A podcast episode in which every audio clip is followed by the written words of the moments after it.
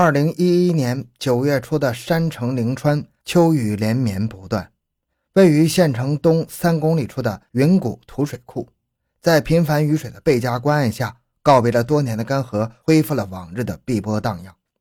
一座两层小楼立在水库两侧，绘就了一幅水楼相依的美丽画卷。由于多年的风雨侵蚀，这座年久失修的小楼已经久无人居了，成了牧羊人落脚和牲畜进出的地方。九月八日傍晚，小楼周边异常的宁静，一轮圆月高挂，平静的水面倒映着一丝昏黄的灯光。就在此时，两个黑影悄无声息地闪现在小楼北侧的草丛中，时而起身探望，时而左顾右盼。一名二十出头的小伙子不停地转动着手中的改锥，另一个年近半百的男子蹲在地上，精神十分焦急。凌晨时分，灯光渐灭，小楼一片黑暗。一名女子打开了小楼院门的木栅栏，蹑手蹑脚地走到两名男子跟前，三人悄声地嘀咕了几句。之后，两名男子顺着那名女子手指的方向进入了小楼最北面的房间，操起木凳、镢头、改锥，朝着床上一阵击打。随后，两名男子从屋内走出，熟练地用绳索将那名女子捆绑，用手套将嘴塞住，带至了小屋后面。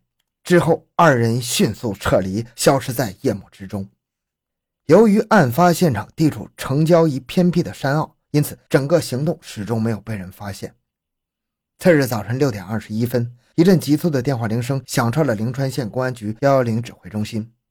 有人在云谷图水库原集水站房屋内遭人暴力殴打，生命垂危，已送往医院抢救。王东平局长、张宁政委立即指令刑侦大队从文派出所出警处置。刑侦大队的侦查员、技术员、派出所民警兵分两路，风驰电掣般分别赶往案发现场和医院。欢迎收听由小东播讲的《山西晋城雇凶杀人案》。回到现场，寻找真相。小东讲故事系列专辑由喜马拉雅独家播出。中心现场位于小楼最北侧的一间屋子，屋内物品凌乱不堪，血迹洒在墙壁、地面和生活物品上。一个支离破碎的木质凳子已经被血迹染红了，十分显眼。墙外窗下的一把镢头上也沾满了血迹。鉴于案情重大，现场立即成立专案组。根据报案人和受害人反映的情况，专案组决定三路出击：一路由法医到医院了解受害人的伤情。一路由侦查员围绕案发现场开展调查访问，一路由技术员对现场进行全面勘查。经调查访问，居住在此处的是保德县的孙某及其妻子小翠儿。作为唯一的目击证人，小翠儿主动地向警方讲述了案发经过。凌晨一点，她去厕所时被两个陌生男子捆绑，拖至屋后，用手套塞嘴，直至早晨五点，自己才挣脱开绳索的捆绑。据小翠反映，孙某在保德县的社会关系、交往人员都比较复杂。而此时，从医院传来一个消息：孙某经抢救无效死亡了。案件顿时变得愈加是疑云密布。是图财害命？受害人居住条件简陋，经济收入不多？显然不是。是仇杀？受害人在本地不常住，没有与他人发生过矛盾，可能性不大。综合现场勘查、调查访问情况，侦查员发现了重重疑点。首先，小翠被绑的地方距离中心现场只有几米远的距离，从凌晨一点左右被绑到早晨五点挣脱，小翠完全有时间、有能力想方设法去救助自己的丈夫，而小翠却没有这样做。其次，在被捆绑、拖拉、挣脱的过程中，现场丝毫没有留下任何痕迹，小翠的身体也没有受过任何伤害。同时，在整个询问过程中，小翠始终没有问过丈夫的伤情，对丈夫是伤是死毫不关心。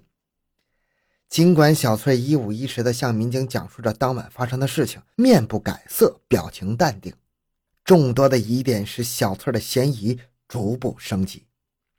小翠的可疑使案件变得更加扑朔迷离。九月十日晚，刑侦大队会议室灯火通明，案情分析会一直开到次日凌晨。临近中秋佳节，民警们早已经把与家人的团聚抛之脑后了，全身投入到侦查中。他们推断。孙某和小翠居住的地方偏僻，一般人是不容易找到的，其中定有知情人。围绕小翠近日的活动轨迹进行调查，成了专案组领导和全体参战侦查员的共识。一条重大线索证实了侦查员的推断：就在案发的前些天，小翠和一名河北籍的男子联系密切，而这名男子在案发前一晚曾在灵川县城的一家旅店住宿过，之后不见了踪影。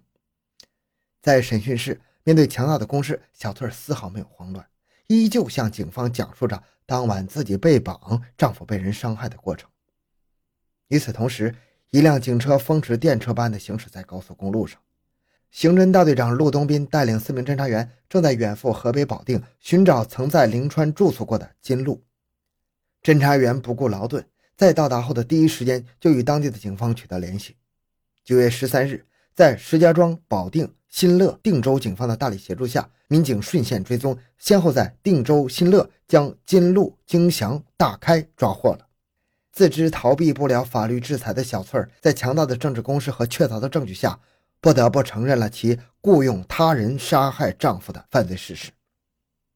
这是灵川县发生的首起雇凶杀人案。小翠儿为什么要谋害自己的丈夫呢？而在那个风清月高的夜晚，又发生了怎样的罪恶的一幕呢？四十六岁的小翠儿出生在保德县一个贫穷的家庭。二十四年前的一天，小翠儿经人介绍认识了同乡孙某。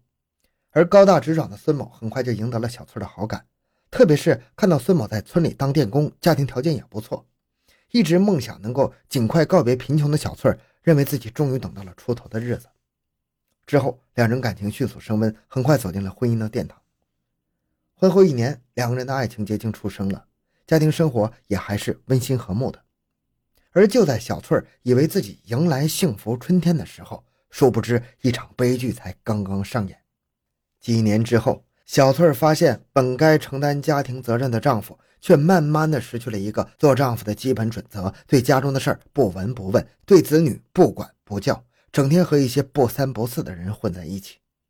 家中田地由小翠儿耕种，油盐酱醋等生活用品全都是小翠购买的，整个家庭开支全由小翠承担。丈夫俨然是个局外人。一次偶然的机会，小翠还得知。丈夫和另外一个女子走得很近，一开始小翠也不免责问几句，但是脾气暴躁的丈夫根本就没有好话，甚至动手打她。以后的日子里，家里的重担全部压在小翠的身上，小翠无可奈何，而孙某却越发的嚣张。不务正业的孙某毫不关心子女的未来，三个子女念完小学，早早就辍学在家了。孙某多年浪迹社会，染上了赌博、吸毒等恶习。当小翠壮着胆子向丈夫表达不满时，换来的是更加无情的皮肉之苦。日子久了，小翠对丈夫始终有一种恐惧感，只好在悲愤中煎熬，一切都随他而去。二零一一年的春天，在保德县孙家沟煤矿打工的时候，小翠邂逅了河北男子金路。金路勤劳善良、精明能干，很快就赢得了小翠的芳心。孤身一个人生活的金路十分同情小翠的遭遇，不时向金路讲述自己的痛苦生活。两人很快由无话不谈的朋友就发展成了情人。小翠几次向丈夫提出离婚，都遭到拒绝。离不开丈夫，丈夫又不肯改邪归正。每当想起丈夫对待自己和家庭的情形，小翠就恨之入骨。于是她就有了教训一下丈夫的想法。几经思虑，几次谋划。小翠姐迟迟没敢在丈夫熟人多、社会交往复杂的保德县下手。这一年八月，丈夫因为吸毒被保德县公安局行政拘留了。出来后，小翠随着丈夫到灵川投奔其哥哥，居住在云谷图水库旁这座旧房子里。由于位置偏僻，不引人注意，小翠认为下手时机已经到了，于是，一出精心谋划的杀夫大骗悄然上演。九月初，小翠电话联系金路，让他找人杀害其丈夫，并答应给其两万块钱的佣金。情深意切的金路很快就找到了他的哥哥金祥帮忙。曾经二进宫的金祥出于兄弟情谊，答应相助，并迅速找到了邻村的大开相助。九月七日，接到小翠赶快到临川的指令后，三人于次日中午乘车到了临川县城。与在车站接应的小翠碰到后，他们约定。当晚就趁着夜色动手，得手后将小翠捆绑至屋后，制造假象迷惑警方。小翠还购买了改锥、手套、手电筒等作案工具，并领金祥大开到其住处踩点。就是因为这样，这几个人才能轻车熟路，于是就发生了开头讲的那罪恶的一幕。好，这个案子就讲到这里。小东的个人微信号六五七六二六六，感谢您的收听，咱们下期再见。